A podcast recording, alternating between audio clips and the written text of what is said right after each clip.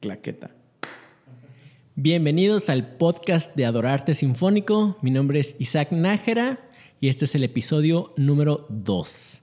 Hoy está con nosotros eh, un buen amigo, maestro, eh, compañero, guitarrista, solista, el maestro Jonathan Moller. Maestro, Isaac. Qué, qué, qué, privilegio, la verdad, y qué chido que vamos a tener un ratito para platicar. Sí, la verdad, siempre han sido muy este, interesantes las pláticas que hemos tenido.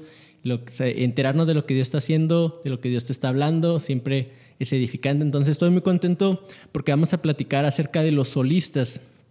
En Adorarte Sinfónico, pues, si tú alguna vez has ido a, a un concierto, te has dado cuenta que siempre hay solistas, sobre todo en estos conciertos de adoración. Y a mí me gustaría platicarles un poquito acerca de la historia y, lo que pensamos que hay detrás de todo esto. Así que espero que puedan quedarse a escucharlo. Aquí comenzamos. Esto es Adorarte Podcast.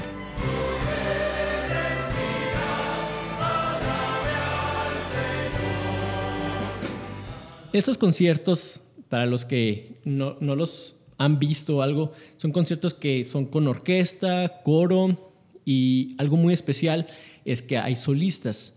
Porque, mira, yo, yo por ejemplo trabajo en una orquesta, en la Orquesta Sinfónica de la Universidad, universidad aquí en Chihuahua, y eh, entiendo cómo es la dinámica, siempre hay una dinámica muy marcada entre el público y, y la orquesta, el público y el escenario, y hay como una pared divisoria. ¿no? De, de, la gente que va a escuchar y que va a ponerse cómoda y que va a, a, realmente disfrutar. A consumirlo, ¿no? Ajá, a consumirlo y entonces hay esa dinámica muy marcada desde siglos atrás donde, donde la gente va a eso. Y cuando empezamos a hacer conciertos, eh, sobre todo de Navidad y de Semana Santa, pues es un poquito repetir la dinámica. Es, es la gente va, tú la invitas eh, al tío, al vecino, al amigo, a la abuelita.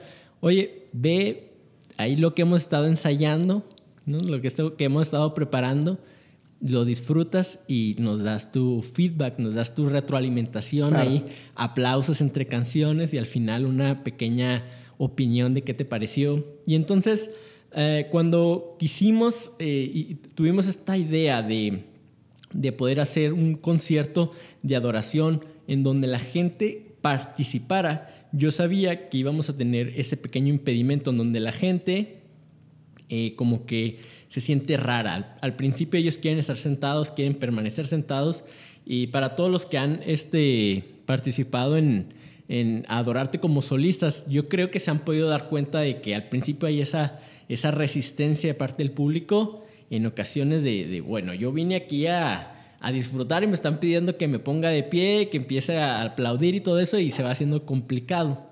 Entonces, bueno, yo quería platicarles un poquito de esto y para ello eh, invité a mi buen amigo Moller. Moller, ¿tú cuándo fue la primera vez que participaste?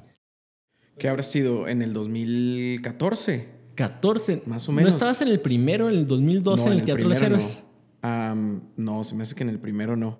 Ok.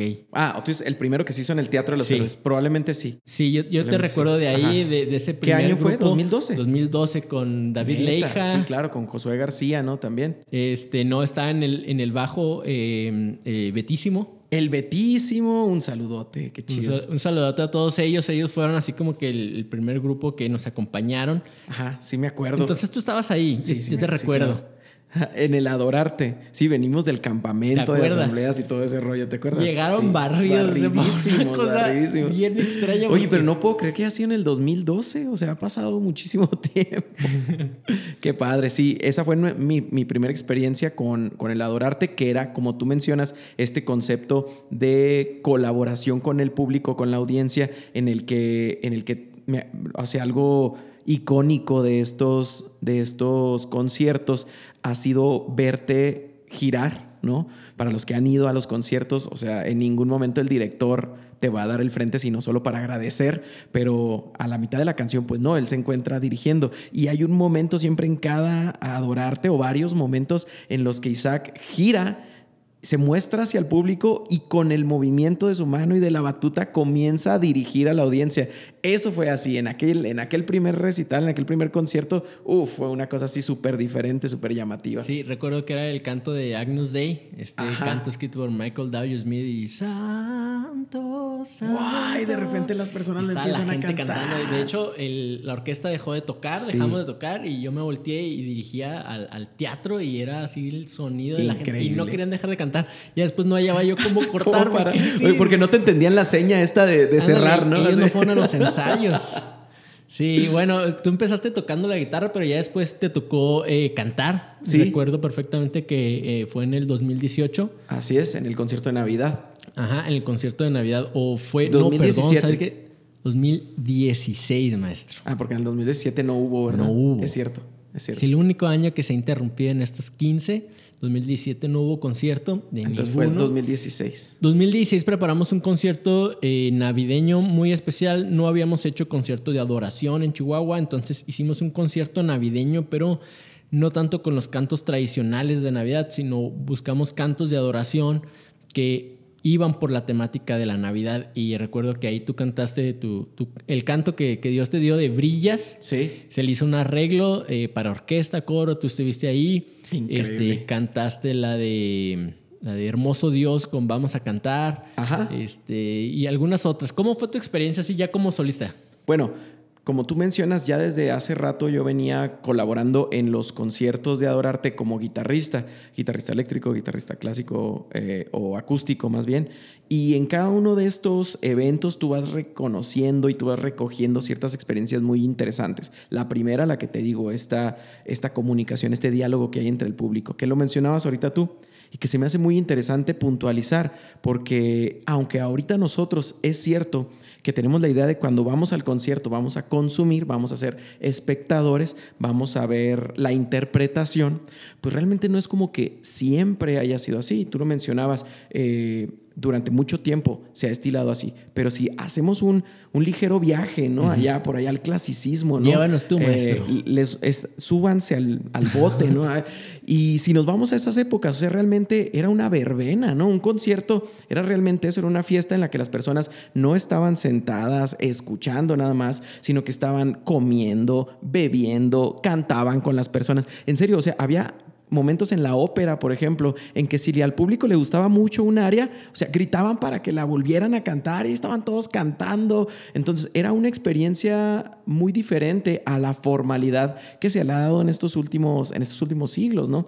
Entonces, rescatar esa, esa, esa dinámica me parece muy importante porque como tú lo mencionas, rompemos un modelo, ¿no? O sea, ya no es ir a ver la interpretación, sino es ser parte de la interpretación, te conviertes en un activo a la hora de la, del concierto y eso permite que tu participación no sea pasiva totalmente, sino que te empieces a involucrar en algo sumamente importante que es, pues como el nombre lo dice, esa, es un ambiente de adoración. Así es trasladar un poquito como la iglesia al teatro. Claro. Y convertir al público en congregación. Exactamente, exactamente. Que de entrada, digo, por si por ahí habrá alguien que nos esté escuchando y que no le sea familiar el término, ¿no?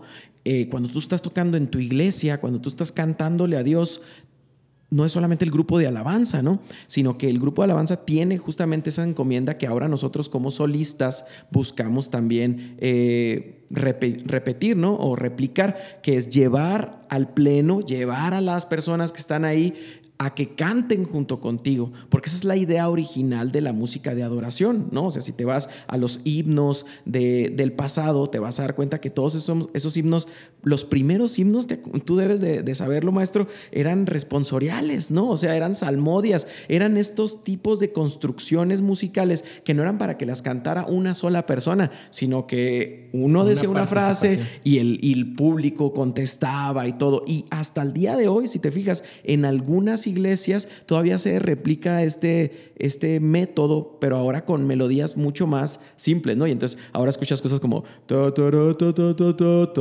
y lo todos. Pero eso es una como una reminiscencia de lo que sucedía antes, en donde la, la la liturgia era cantada, era entonada, tenía arreglos musicales en su debido tiempo. Entonces estamos rescatando, a mí me parece que Adorarte está rescatando toda esta rica fundamentada tradición de la adoración colectiva y la está llevando a un sitio en el que realmente rompe un paradigma, ¿no? Rompe un modelo. Y eso me parece sumamente valioso. Sí, a mí yo, yo lo que eh, cuando tengo la oportunidad lo comento. No estamos en Adorarte, no estamos haciendo nada nuevo, pero sí algo que casi nadie está haciendo.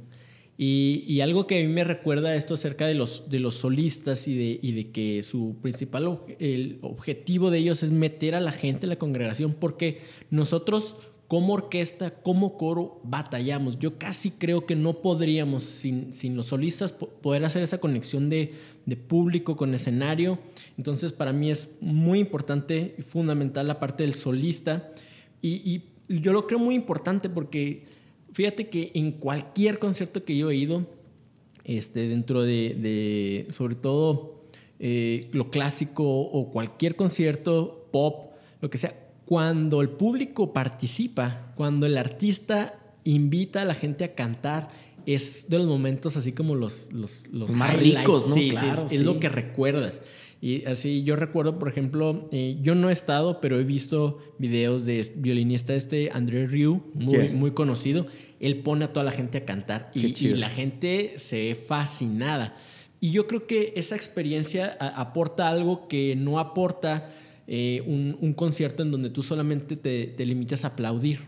Exacto, al final de cada pieza, al final, de, cada movimiento. Entonces, a mí sí se me hace muy importante y, decirlo, que yo siento como director que como orquesta y como coro a veces imponemos una cierta, eh, eh, no sé qué es, pero se impone y de, tal manera que el, público batalla para entrar. O sea, entonces, para mí es muy importante esta parte de los, de los solistas. Sí, claro porque la orquesta se ve como una masa, ¿no? O sea, es, un, es una mole gigante de personas que están ah, coordinadas haciendo un solo trabajo y que de alguna manera tú no te puedes relacionar porque tú eres uno nada más y ellos son tantos. Pero cuando lo reduces a una sola persona, se convierte entonces en un diálogo de uno a uno, ¿no? Y, obviamente, como te decía ahorita, en la época clásica se requirió a fuerzas esa, ese formato, ¿no? Y, y cuando se crean las grandes formas, se crea la sinfonía, es cierto, en la que es esta masa orquestal se crea la sonata, pero bien importante la creación, ahora sí fundamental y real, del concierto. ¿Cuál es la diferencia entonces entre un concierto y una sinfonía? Una solamente. El concierto tiene solista, ¿no? Entonces, cuando tú ves la reacción, como tú dices, de las personas ante ante el, ante el solista, ¿no? Se vuelve mucho más personal. Gracias a eso, maestro, se crean estos grandes classic stars, ¿no? O sea, y de repente este, están estas leyendas del, de, de, este violinista, ¿no? Paganini. Paganini, o de Liszt, o de Chopin, y de todos ellos, porque, porque ellos fueron los que le dieron el auge a la figura del, del classic star, ahora conocido como rockstar, ¿no? Pero esos fueron los fundamentos. Te conviertes en un participante eh, que está observando a una persona acompañada por la masa, pero que es como tú, ¿no? Es uno como tú, es súper importante. Oye, eso que mencionas se hace, eh, que viene mucho al tema que yo quiero tocar ahora, que es este, esto de los rock stars y los classic stars y los alabanza stars. Eh, a mí, mira, yo cuando estábamos planteando esto de hacer conciertos y que yo vi la necesidad de meter solistas, yo dije, ¿a quién me gustaría tener de solista? Y, eso nos lleva al perfil del solista que, desde esos primeros días, esa primera idea, este, estamos, seguimos buscando, mantenemos esa idea de, cuál es el perfil del solista que buscamos. Yo como director eh, busco personas que tengan una trayectoria.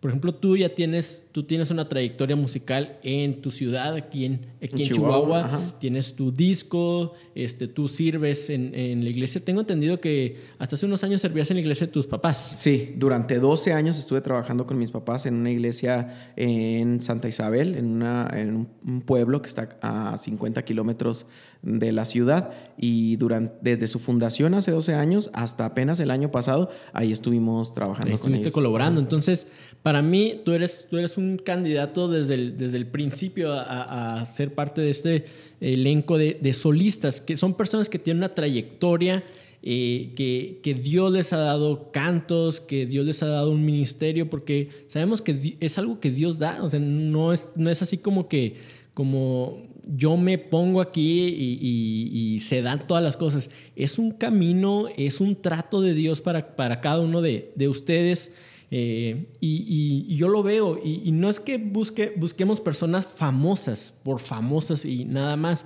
sino personas que son reconocidas como directores de alabanzas, que son reconocidos en el ministerio de la adoración y, sobre todo algo muy importante, que están sirviendo en sus iglesias locales. Entonces, conocen cómo, cómo es la dinámica de guiar a una persona a la adoración. O sea, no nomás es buscamos tampoco al, mejor cantante de Chihuahua, al mejor cantante de la ciudad, sino gente que tenga un corazón por la adoración y por servir a la gente en meterlos en, pues en lo que Dios está hablando, de lo que Dios está haciendo. A mí eso se me hace muy, muy importante y, yo quería recalcárselo. A mí me han preguntado, este, ¿cuál es el, cuál es el perfil? sí, el perfil, ¿qué es lo que define? ¿Por qué no me invitas a mí? Y, en muchos casos, pues a veces ni siquiera me puedo explicar bien, pero para esto estoy grabando este, este episodio y, platicarle a toda la gente que quiera saber. Eh, la gente que ponemos de, solistas en los conciertos y cuando vamos a otras, a otras ciudades me gusta buscar personas que tengan este perfil. Son gente eh, que tiene una trayectoria musical que Dios los ha llamado y que sirven en sus iglesias locales o su, iglesia dirigiendo la alabanza porque entienden cómo, cómo es este, este fluir y que tienen una sensibilidad especial por, por, escuchar la voz de Dios a lo que Dios está haciendo. No es, no es fácil, ¿eh? porque si nos ha tocado eh, que incluso a mí, eh, que dices, vamos a, seguir cantando, vamos a poner a la gente de pie y como que no es el momento y se rompe algo y entonces es delicado. Entonces yo sí busco personas que tengan esa, esa sensibilidad que yo creo se da por el, la experiencia de, dirigir una congregación. Exacto. La palabra clave que yo estaba esperando y que justo la mencionas es esa, es la experiencia, ¿no? Ah, una de las cosas que yo me he dado cuenta por las listas de solistas que han aparecido en cada uno de los eventos de Adorarte, es que justamente son personas que tienen la experiencia de la adoración.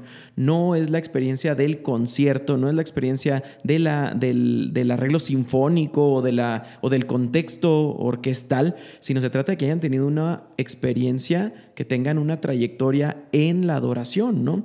Y vaya, pues eso es más complicado, porque saber quién canta y quién no, pues es sumamente objetivo, pero saber quién ha tenido la experiencia, eso creo que, como tú lo mencionas, nos lleva a trabajar un poquito más, no con el talento, no con el don, no con la voz, sino con la persona, ¿no? Entonces ahí es donde de nuevo se vuelve súper importante esta, esta relación que tú y yo hemos mantenido durante muchos años y la que tienes con cada una de las personas que en algún momento han formado parte de, del, colectivo, del grupo de solistas de Adorarte. Fíjate, ah, durante estos 12 años que te menciono en la iglesia de, mis papás, me, me, tocó ver muchísimas cosas, ¿no? Eh, un día le estábamos tocando prácticamente a las sillas, ¿no? Este, de repente la hermana que iba ese día ya no volvió, se fue a Estados Unidos y, o sea, suceden muchas situaciones y como tú mencionas, ¿Cómo estamos preparados entonces para reaccionar ante las diversas circunstancias que se pueden dar en un concierto sinfónico?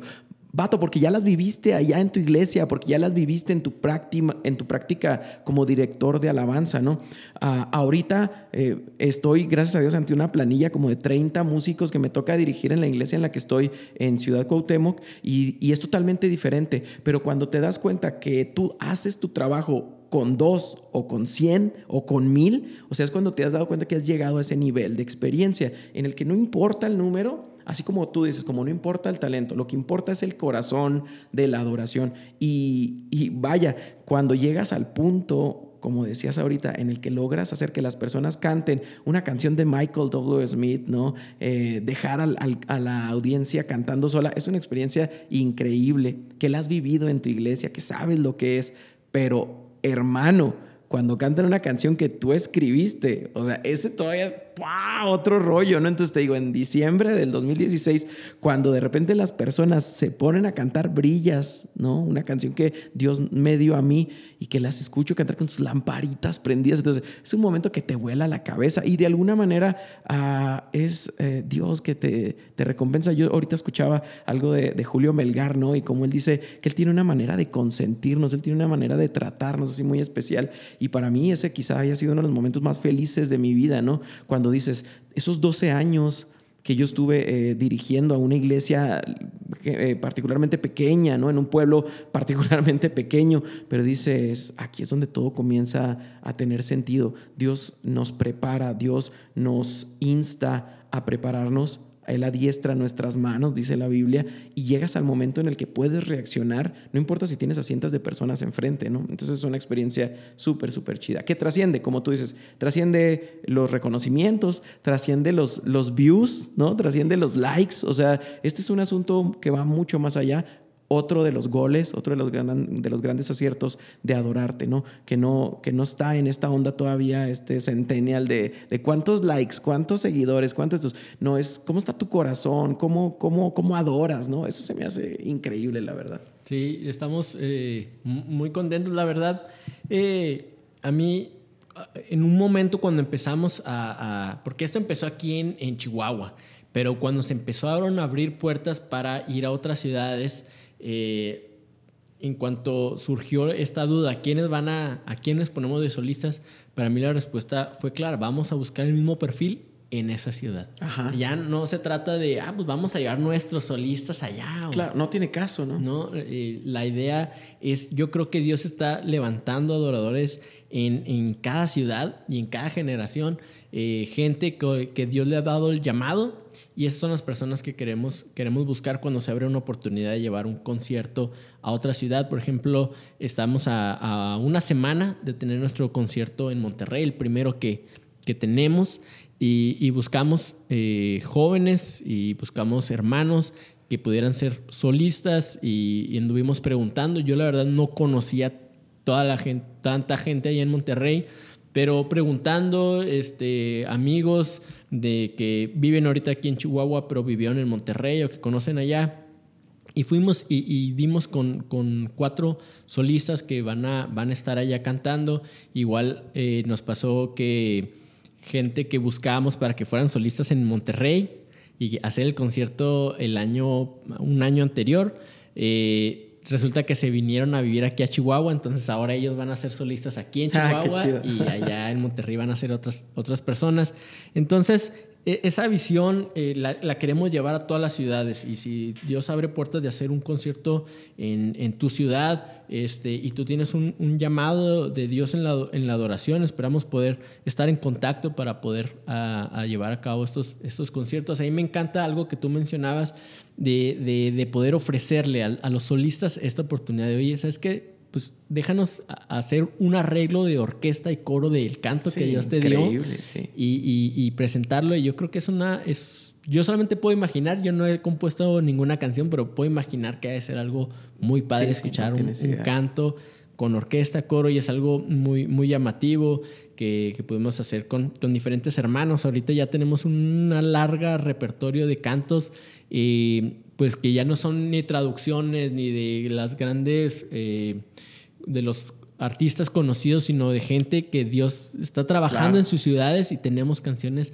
y a mí eso se me hace muy padre. Obviamente continúa el, la idea de poder hacer un, disco con todos estos cantos, con todos estos arreglos, y yo creo que va a ser algo, algo muy padre. Que ya obviamente pertenecen al concepto de adorarte, ¿no? O sea, en el caso, por ejemplo, de la canción, de mi canción, la de Brillas, o sea, esa canción, ese arreglo, pues ya no es mío, ¿no? O sea, ya se convirtió en, este, en esta idea y en este concepto de adorarte, que la verdad estaría fabuloso que lo pudiéramos, pudiéramos tener ese compendio, ¿no? De arreglos específicos de diversos a, artistas de la localidad, de diversos artistas de reconocimiento local y que primeramente, como tú dices, es muy bonito para el artista, pero segundo también, y lo mencionabas ahorita, si hay alguien, si hay, si adorarte va a ir a tu ciudad, si adorarte va a ir a tu país, si adorarte va a ir a donde tú estás, eh, no importa si no eres músico, ¿no? O sea, ve y vive la experiencia porque no vas a ir nada más a ver, sino que vas a participar y tú puedes tener entonces la confianza de que las personas que están ahí enfrente, ese solista que te está diciendo, aplaude conmigo, canta conmigo, o sea,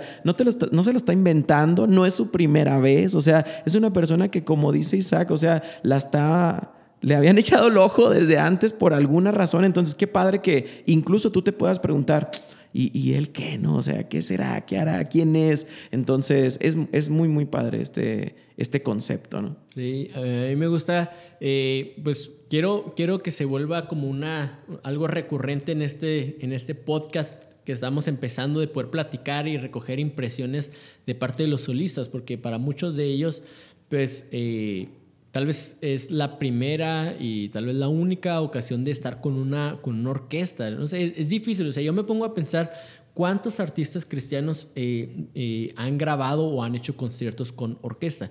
Es muy difícil porque, por ejemplo, yo trabajo en una orquesta y se trata de pagarle a cada músico. Entonces, en vez de tener tu banda de cuatro o cinco personas, son 60 músicos ahí que tú tienes que este, eh, contratar y luego además no nomás, los, no nomás los contratas y les das un audio y estudiense eso. No, no, los papeles. Que hacer la, música, cada arreglo es costoso bastante costoso si, si me preguntan a mí, que ya será eh, tema de algún otro episodio de poder platicar acerca de la música, los arreglos, ah, los arreglistas. sí. Eh, hay muchas cosas que nos gustaría platicar, pero, pero a mí me, me da mucho gusto esto de poder ofrecer a, los, a los eh, eh, líderes de alabanza de nuestro país en diferentes ciudades esta oportunidad de presentarse con, con orquesta, con un coro, y, hay, muchas cosas que se, se han hecho muy padre.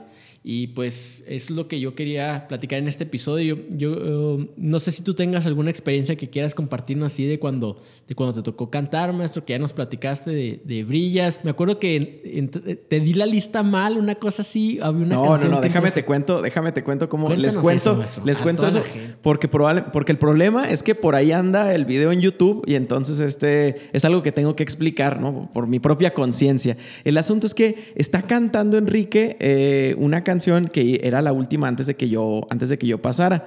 Ah, honestamente, honestamente les digo, ya no me, no me dan lo de los nervios, ¿no? No me dan. Entonces, no es que estuviera nervioso, solamente que estaba expectativo a que se acabara y poder continuar. Era muy rápida la transición entre, entre solistas. Entonces, Enrique termina y vámonos, se sale del escenario y me da el micrófono. Eh, un chur inalámbrico, un SM58, pero de un modelo ah, curioso, ¿no?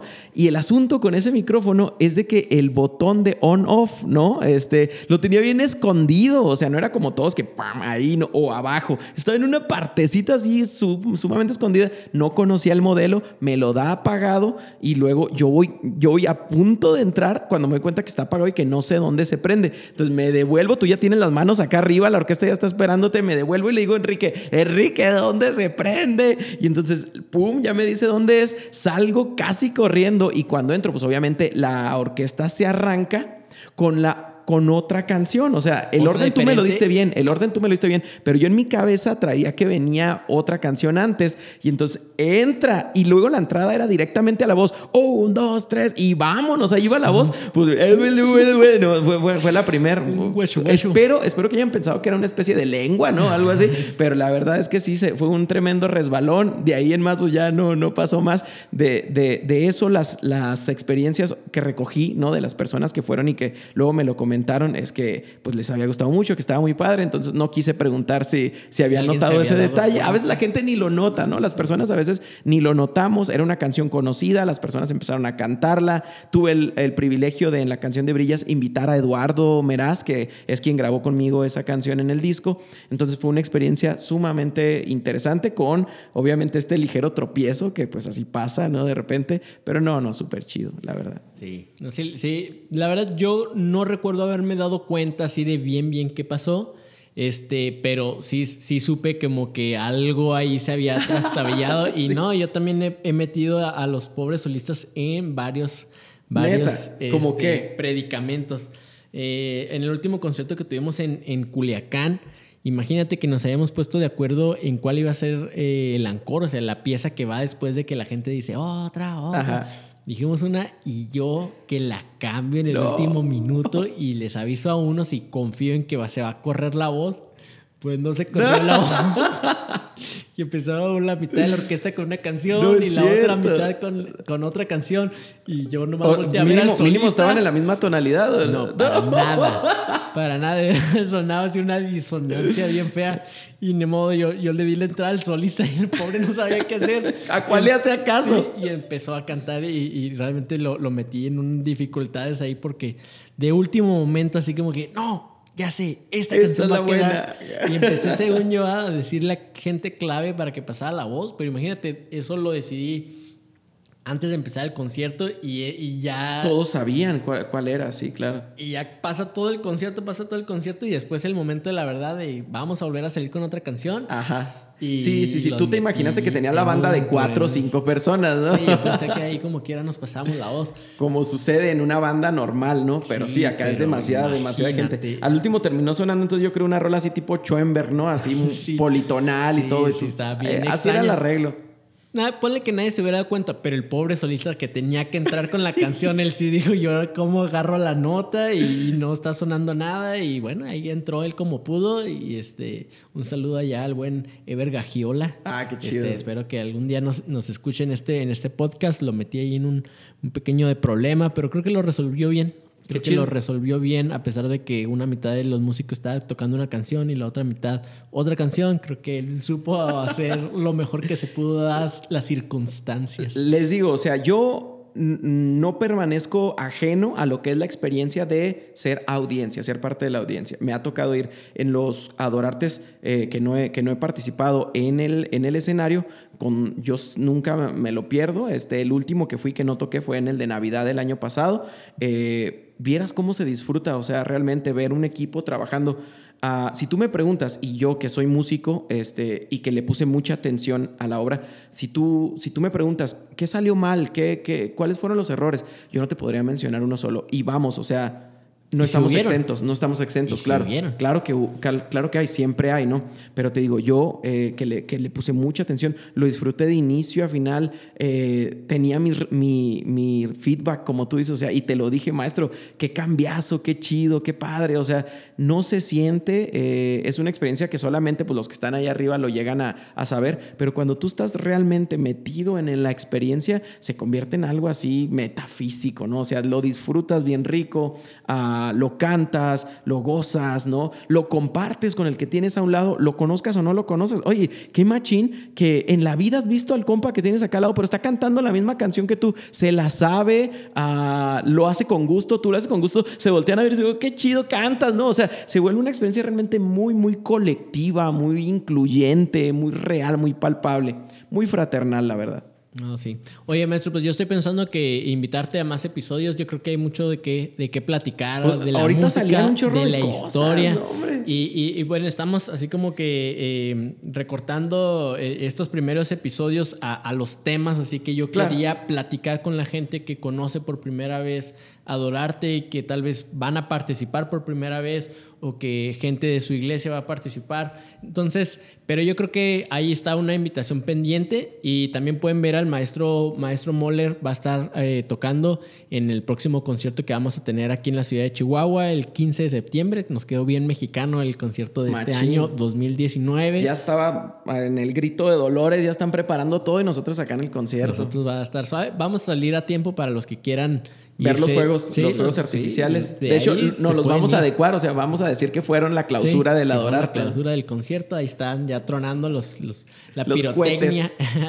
pero, pero este, sí, está ahí pendiente una invitación, maestro. ¿Algunas redes sociales que quieras compartir para la gente que te conozca? Como siempre, eh, John Moller, este, si le ponen nada más Moller, gracias a Dios no hay otro Moller, y entonces este, seguro me topan, que es M-O-L-H-E-R. Instagram, Facebook, ah, Twitter. um, en las, eh, mi música está en Spotify, en iTunes, en Deezer, en lo que quieran, ¿sí? Este, búsquenlo, mi disco se llama Respirar, Eh, tengo un- por ahí unos, unos proyectos en puerta, un, está, acaba de salir el año pasado un sencillo que se llama Me Encontrarás, que es como ya la probadita para lo que va a ser el segundo material, y pues nada más agradecerte mucho el espacio, voy a disfrutar mucho, ya cuando salga el podcast, el podcast este, escucharlo, me lo voy a aventar así muy a gusto, y, y pues nada, gracias, gracias maestro. Pues gracias a ti, maestro, por estar aquí con nosotros. Quiero recordarles nuestras redes sociales. Estamos eh, principalmente en Facebook, tenemos nuestra página donde somos más activos, estamos poniendo los conciertos que va a haber, las convocatorias para la gente que quiera participar. Eh, cualquier duda que tengan nos pueden escribir ahí. También estamos en Instagram y si alguien quiere ver un poquito cómo es un concierto de estos de Adorarte, entren a nuestro canal de YouTube, eh, Adorarte Sinfónico, y ahí ven algunos, algunos videitos. Muchas gracias, nos escuchamos pronto. Hola, ¿qué tal? Soy Enrique, parte del equipo de Espíritu y en Verdad.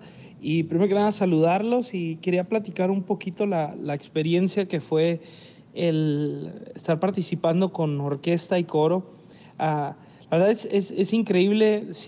Cada músico al estar expresando con su instrumento no nada más es, es tocar notas, sino hay, hay algo de su interior que empieza a ser comunicado hacia, hacia la audiencia, hacia lo que se están oyendo. Y, y, para mí una de las cosas más impresionantes es, uh, es como tener ahí decenas de músicos, todos expresando desde, desde lugares muy íntimos de su corazón, aunque algunos nerviosos y algunos principiantes y algunos expertos, pero todos expresando algo muy genuino desde su corazón.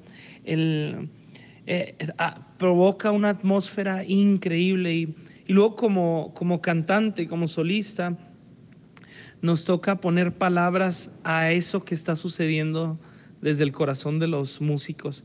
Nos toca, nos toca conectar con, con palabras y con ideas el ambiente que los músicos están provocando. Y, em, para mí hay pocas cosas tan, tan increíbles como esos momentos. Eh, por, eso, por eso es tan difícil y, requiere tanto trabajo y tanto esfuerzo, pero porque son cosas que, que afectan de verdad y, y nada más quiero animarlos a que sean parte. Adorarte está haciendo una, una obra impresionante y, y, pues yo con gusto cada vez que puedo estoy ahí con ellos.